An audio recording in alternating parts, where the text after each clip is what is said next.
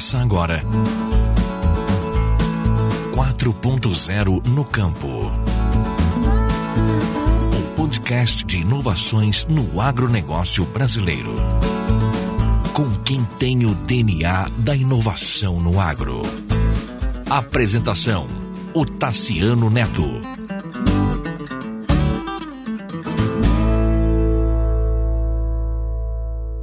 Olá, tudo bem? Este é o 36 episódio do podcast 4.0 no campo, sempre tratando de inovações no agronegócio brasileiro. Nessa semana, nós ouvimos o Anselmo Bus fazendo um grande panorama sobre as indicações geográficas é, tão importantes para a vida de 30 mil produtores rurais no Brasil, que conseguem, com isso, ampliar de 30% a 40% o preço dos seus produtos vendidos. E hoje eu vou soltar a entrevista com Tom Lugarini, que é de São Mateus, no estado do Paraná, e lidera, ao lado de vários outros produtores, de um IG chamada IG Mate, da erva mate, um produto super tradicional no sul do Brasil e que tem é, crescido muito a comercialização.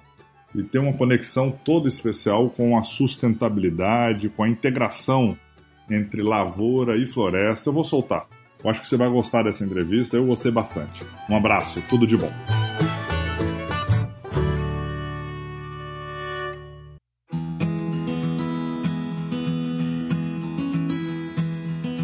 A coluna 4.0 no campo recebe hoje Tom Lugarini, que é de São Mateus, no estado do Paraná, e uma das lideranças de um trabalho extraordinário de indicação geográfica que é a erva mate de São Mateus.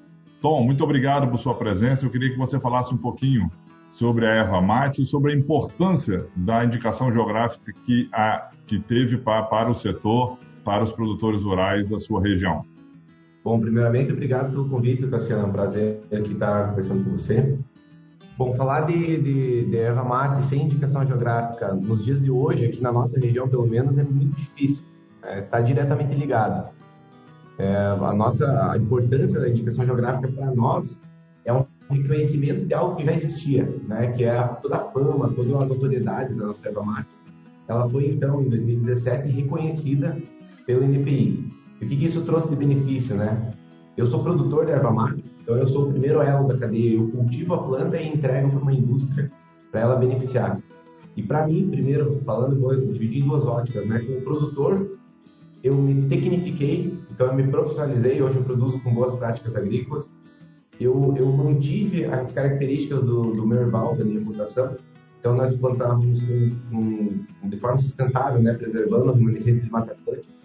Hoje a gente mantém isso muito por conta da indicação geográfica, porque ela exige que essa produção seja é, é, cultivada em consórcio com Mata Atlântico né? E, e além do, da valorização da visibilidade que me deu e uma certa valorização em relação a preços de, de produtos similares. Então, eu, eu me pago um pouco mais no meu produto.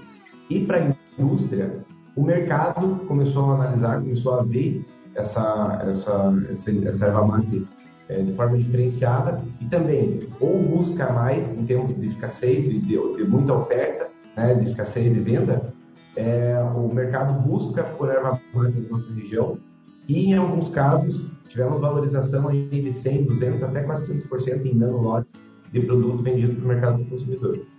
Em geral, o, são pequenos produtores que estão na IG da erva mate? Temos os dois casos.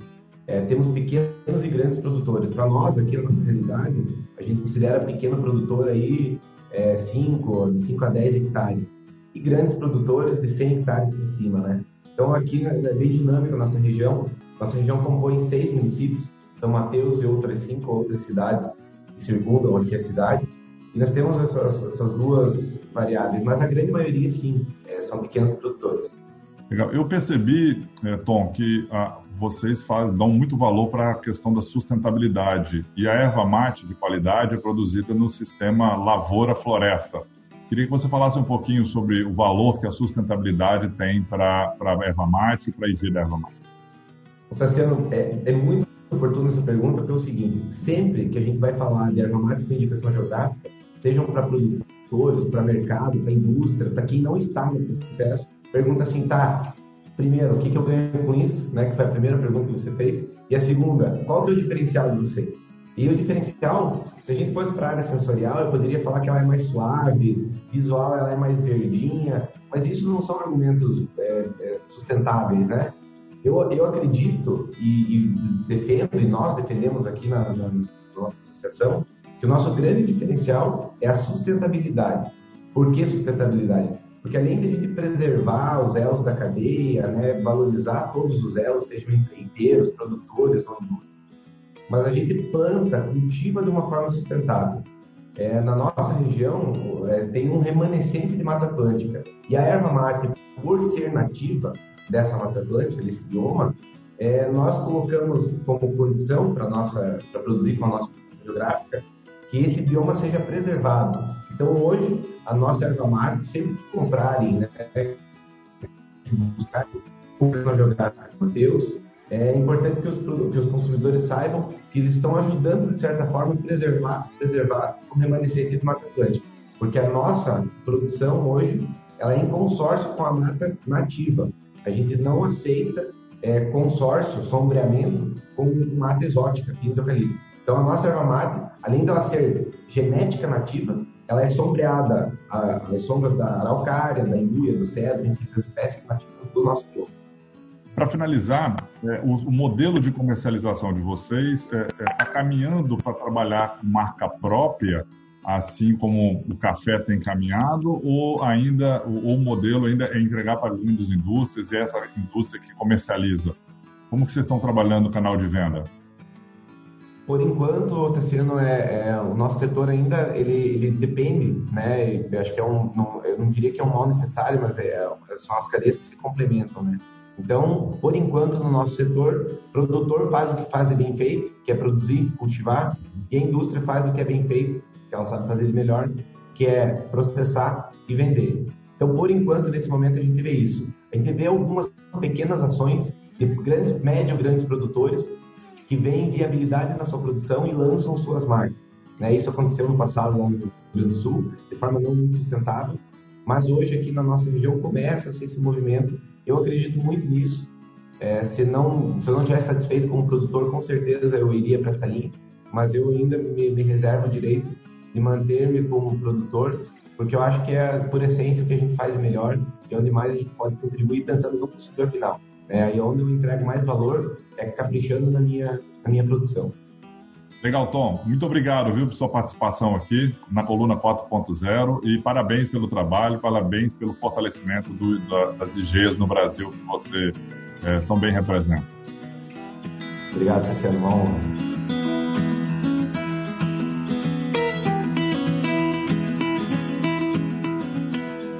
E aí, o que, que você achou? Super bacana a história do Tom, né? O Tom é muito jovem, viu? Antenado, saiu para estudar, voltou, está conectado, está desenvolvendo uma ferramenta super legal de rastreabilidade. Eu vou falar ainda sobre ela aqui. É um craque. Vale a pena seguir o Tom, vale a pena seguir a IG da Erva Mate, lá na região de São Mateus, no estado do Paraná. Mande feedback para mim. A sua participação é muito importante. Um forte abraço, obrigado pela companhia e fique com Deus.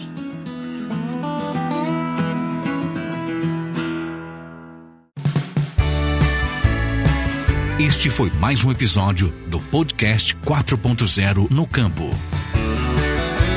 Você pode nos acompanhar pelas redes sociais Facebook, Instagram, LinkedIn, YouTube e Twitter, procurando por Octaciano ou Octaciano Neto.